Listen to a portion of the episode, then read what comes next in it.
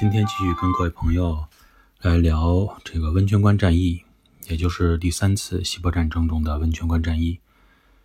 大家都知道，希腊神话中存在着很多描写海神的场面。那么这些海神实际上不仅仅是只是存在于希腊的神话中，有些时候真的会显灵。在波斯人第一次远征希腊的过程中，海上的神灵就曾经保护过希腊人一次。那个时候，波斯海军在阿托斯山，也就是圣山，遭遇了非常强大的海上风暴，最终导致波斯海军全军覆没。这就给波斯海军留下了一个深刻的梦魇。因为有这样一次恐怖的经历，后来呢，波斯的王国王薛西斯也曾经用了三年多的时间。呃，挖了一条看似没有什么意义的运河来避过圣山这个曾经给他们带来厄运的地方。要是运气好的话，实际上不熟悉海上气候的波斯人、希腊人希望能够通过地中海的风暴再次给他们一次风暴的洗礼，那就是太完美了。总体来说呢，地中海的气候从历史到现在都是一直很不错的。有的时候，有的地方甚至全年日照能够达到三百多天，这样风和日丽的这种环境，也就因此成就了爱琴海和整个地中海的海洋文明。但是，并不是说平静的海面就没有任何危险存在。在地中海八月、九月相交的这段时间，虽然气候非常好，但是有些时候会有一种被称之为。地中海热带气旋的现象曾出现。这种热带气旋从东亚的地方来说就是台风，欧美的地方来说就是季，就是飓风。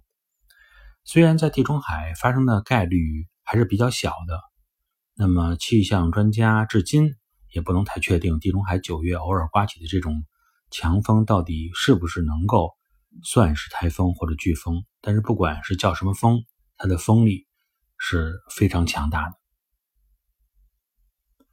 波斯人的第一次远征希腊，就是毁在了地中海台风的身上。说起来，如果不是说波斯人每次都非执着着在夏季出征的话，也许他们就不会遇到这样的台风，也就不会遇到那种倒霉的事情。但是他们之所以选择夏季出征，呃，一方面是地中海的夏季确实让人感到非常狭义、非常宜人；另外呢，就是。呃，一个原因就是希腊城邦中最强悍的斯巴达人每年在九月都会过一个节，对于他们来说非常神圣的节日，呃，叫做卡尼亚节。在这个节日大概持续有一个月的时间，他们是不在，呃，一般是不出兵啊，不发起战争的。那么波斯人总是希望能够在这个节点上进行入侵，那么将更有机会取得胜利。但是要知道，从古到今，不管是什么样的节日，什么样的宗教信仰，只要是人定的规矩，就都可以改变。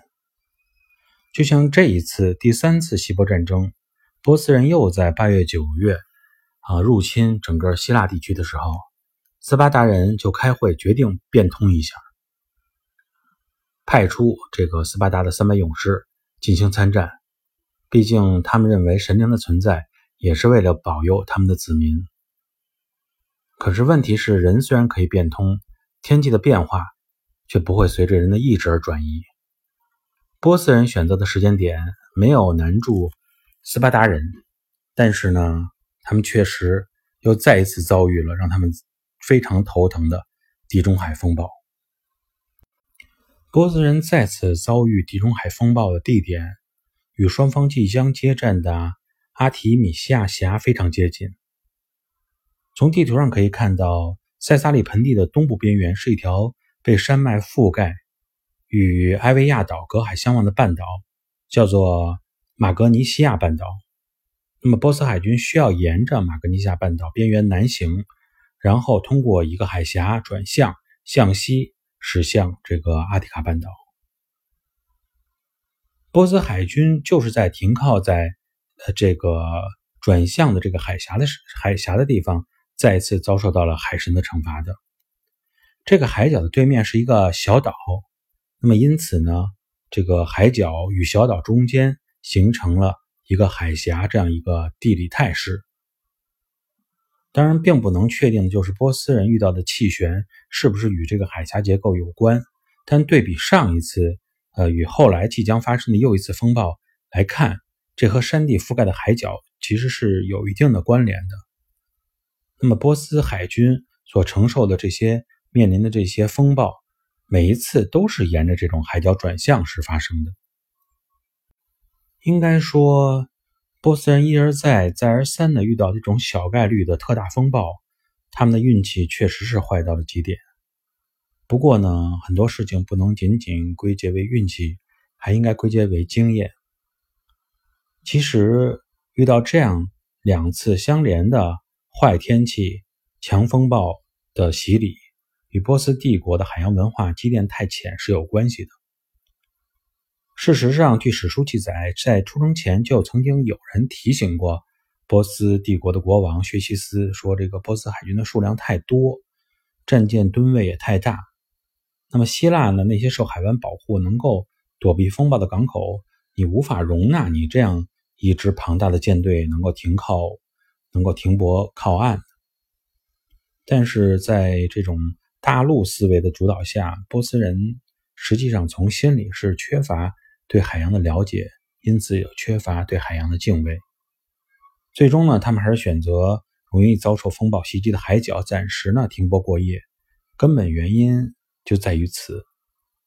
事实上，对于这种选择，波斯舰队中的埃奥尼亚人，这些他们还是有很多航海经验的，应该在他们心底是存在一些疑虑和顾虑的。但是，既然波斯人选择了呃靠岸，他们也不太可能提出更多的异议。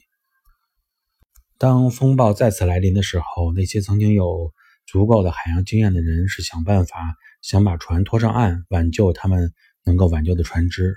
不过还是那个原因，由于船这个舰队的数量实在是过于庞大了，不可能把每艘船都能够停泊靠岸拖上岸。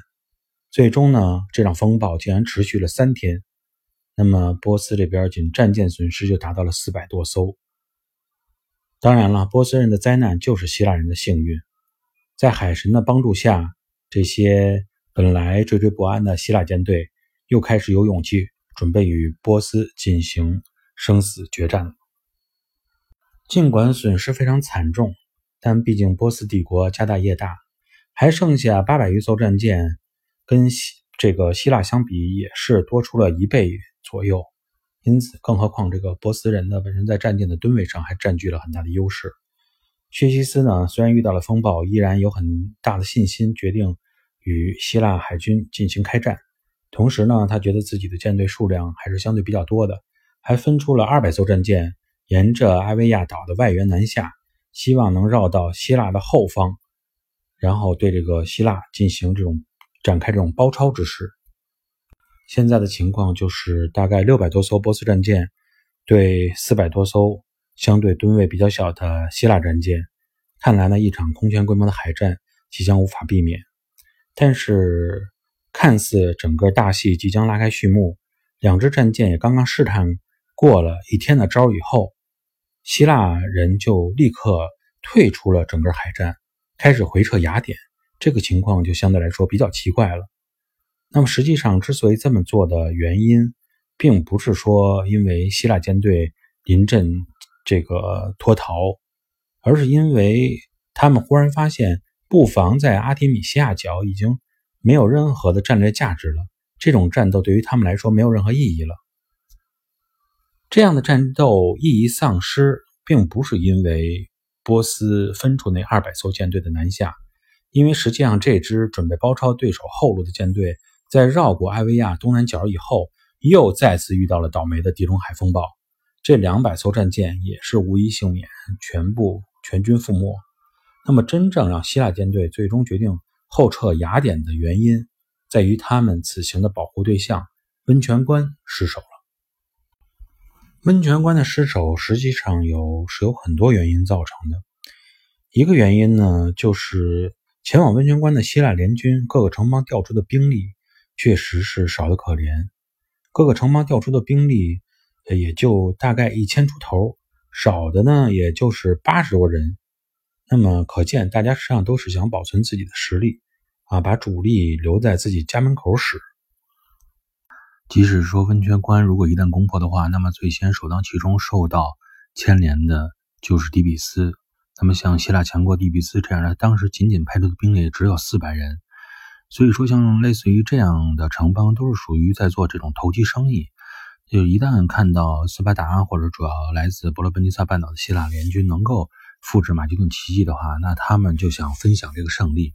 那么，如果波斯大军取得胜利的话呢？类似于底比斯人就有理由去跟薛西斯说，他们只是被迫参战，所以才派出四百人，就是想出工不出力，并不是真的想去抵抗波斯大军。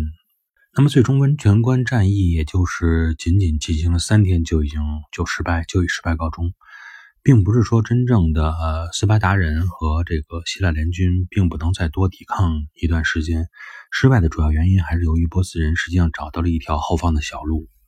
很多像这种关口，说是只有一条通路，其实并不是说真的只有一条通路，只是说只有一条主路。这条主路基本上用于通行和经常被人所维护。